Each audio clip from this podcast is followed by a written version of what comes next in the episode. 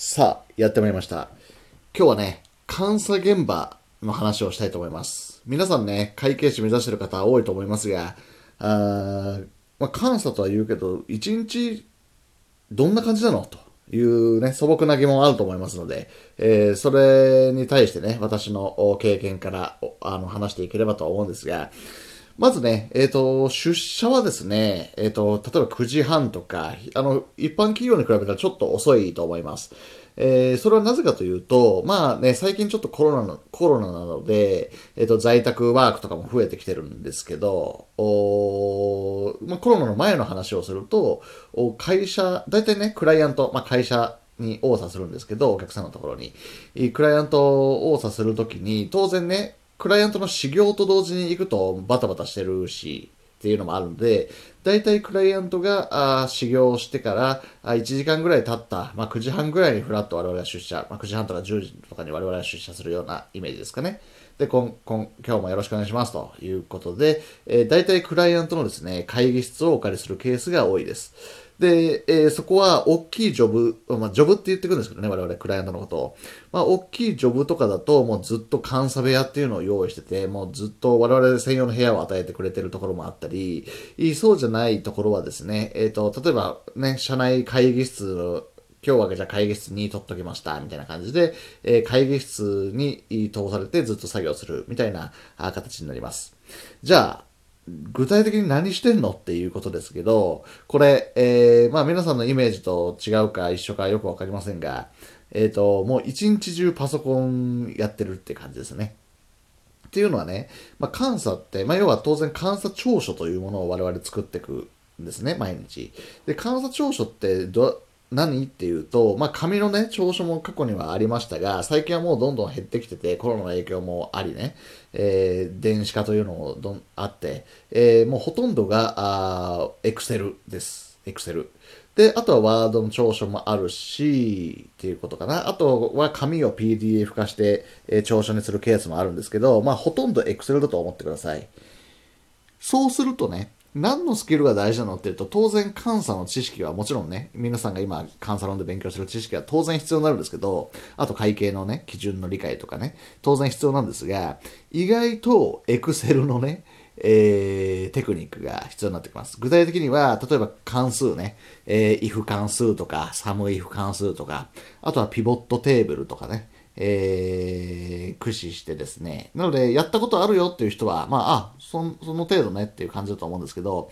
あの、中にはね、学生さん上がりで、いや、パソコン、ちょっとあんま苦手っすとかね、エクセルやってきてないっすっていう人も中にはいるのでね。なので、皆さんぜひ、まあもちろんね、公認会計士受験してる人は、あの、エクセル云々よりもまずはね、公認会計士試験大変なので、そちらに注、注力していただいてね、集中していただければいいんですけど、例えば合格発表待ちの間とかね、何かやろうかなっていう時には、まあ、エクセルをね、まあもちろん入社した後でも遅くはないんですけど、まあね、あの、できるに越したことはないという意味で、エクセル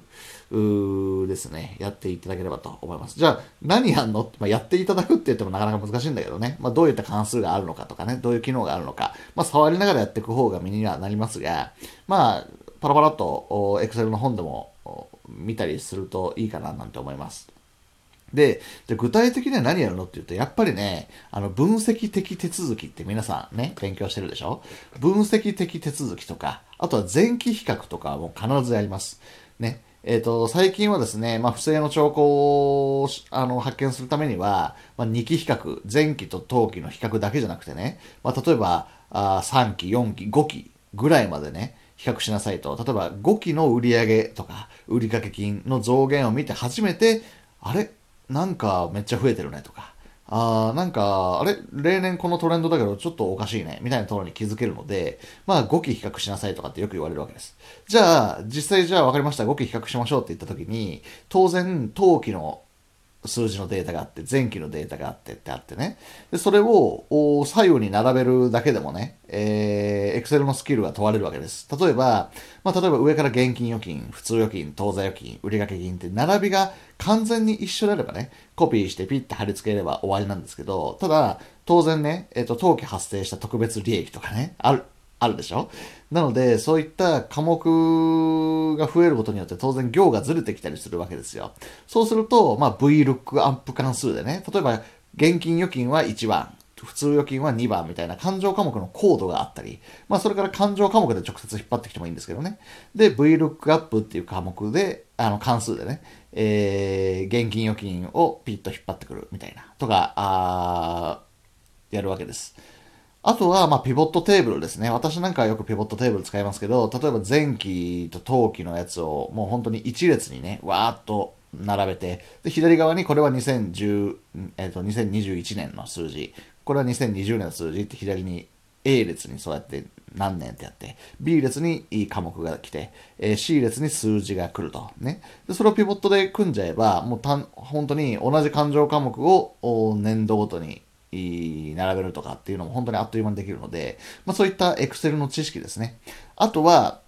あと、if とかね、えー、サムイフとかをやるんですけど、例えば、えっと、この金額以上だと重要な勘定科目として選定するっていう場合には、まあ、if を使ってね、if1000 万円以上なら丸をつけるとか、色をつけるみたいなあ関数を組んで、えー、そこだけ見ていくとかね、そういうこともできるわけです。あとは、あそうだな、大きい順に並べるとかね、えっ、ー、と、高順、小順とかね、いろいろ並べ方がありますが、あ大きい順に並べて上からちょっと金額大きいものから見ていくとか、まあそういう作業をするので、まあ本当に、本当にこれ、冗談抜きで、まあ冗談なんね、冗談別に言うつもりないですけど、冗談抜きで本当に毎日 Excel 触ってますから、あのー、ね、Excel は大事になってきますよということです。あとはね、やっぱり長所も見せ方が結構大事でね、あの、当然上の人にレビューしてもらうわけですけど、あの、やっぱりなんかこう、体裁、まあね、あの、もちろん長所の中身が大事なんですけど、検討してるね、えー、中身が大事なんですけど、それを表現するにはやっぱりね、フォントの大きさとか、例えばね、えっ、ー、と、Excel で言うと、左、右にもスクロールしなきゃいけないし、下にもスクロールしなきゃいけないっていうようなやつって非常に見づらいんですよね、レビュアーとしては。だけど、縦にしかスクロールしないように作れば、あの、マウスをね、え下にくるくるっとやるだけなので、えっ、と、見やすいとかね。まあ、それだけでも違います。とか、フォントを統一するとかね。あとは、えっ、と、監査人の、会社のコメントは黒で、監査人のコメントは、あ色塗る、赤、赤にするとかね。例えば結論は、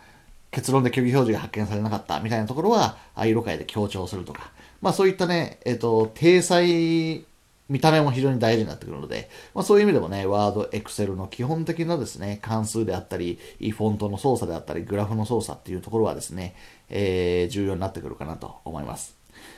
で、あとはね、お客さんからもらう資料もですね、まあ大体エクセル。あの、数字を扱うのはエクセルですよね、やっぱり。例えばね、ええっと、そうだな、10行の、10行こう、行数があって、それを全部合計するとかっていう場合には、やっぱりワードじゃそういうのはできないので、エクセルになるわけですよね。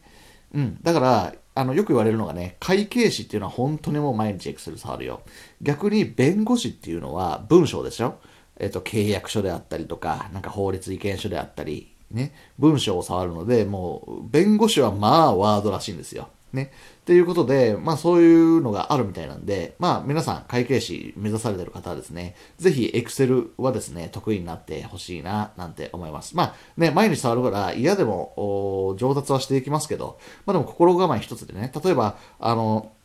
細かいところで言うと、パソコンの書、だから毎日使うものだからこそ、おちっちゃい積み重ねがですね、えー、大きな時間節約になると考えてまして、例えばパソコンで言うとね、Windows とかで言うと、コントロールキーを押しながら C でコピーとかね、V で貼り付けとかね、いろいろあるわけじゃないですか。あ例えば、Windows キーを押しながら左押すと、ワードが左半分の画面だけにピッと表示されるとかね。まあそういうのをやるだけでもですね、まあ本当に1秒、2秒の違いかもしれませんが、それがちりつもでですね、えー、大きな業務の効率化になるというふうに思います。なので、Excel も同様でですね、Excel 上のショートカット時があるんですね。例えば、コントロール D を押すと、上のセルをそのままピッとコピーしてくるとかですね。えー、とか、あまあいろいろあるのでね、えー、そういうのを駆使していただいて、えー、やっていただければと思います。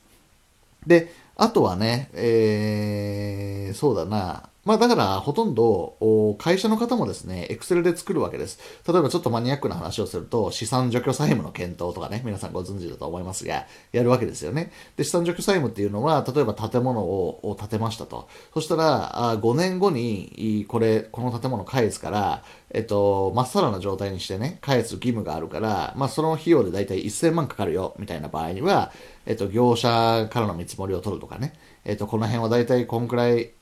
かかるよね、みたいな見積もりをして1000万計上して、それで割引率で割引いて、えー、現在価値をね、えー、計上するわけですけれども、その割引率も Excel に入力して、えー、5年で割引くみたいなのは Excel で計算してるんですね。なので我々は、えっ、ー、と、じゃあまず本当にその1000万って本当にそれくらいかかるのっていう検討をするわけです。それはあ外部業者の見積もり書だったりですね、えー、何かまあ外部商標でですね、突合したり、あとはまあ過去の実績で、過去ここを立て直すとしたら1000万ぐらいかかってたから、これくらいで見積もります、みたいな、まあ、その1000万の根拠を会社に聞いたり、必要な資料をもらって、あ、確かにそんくらいだなと思えば、新証を得たことになるので、まあいいでしょうと。で、割引率もいいですか？あ、いいですね。こんなもんですね。っていう検証をして。で、割引計算も Excel の式を見て、あ、確かにそうですね。と判断すると。だから、Excel の式もある程度ね、まあ、if 関数とかね、特に if もしこうならこうするみたいなのがあったりするわけです。あとは、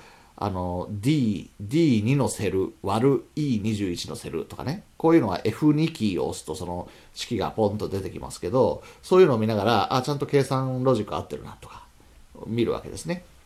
例えば、一株当たり当期純利益で言えば、当期純利益割ることの基中平均株式数で割るわけですよね。そうするとその割り算になってるかなっていうのを式を確認するわけです。で、具体的に言っちゃえば、その本当に期中平均株式数になってるかな。期末の株式数じゃないよねっていうことで、その期中平均株式数の式を見に行ったりするわけですね。で、そこでたまによくある間違いとしては、参照式が違ったと。要は参照先が、あ期末の株式数になってたから、あれこれは正しくは期中平均株式数じゃないとダメだよね。みたいなあことになってくるわけです。なので、意外とですね、そういったあ小さい誤りっていうのは、あの、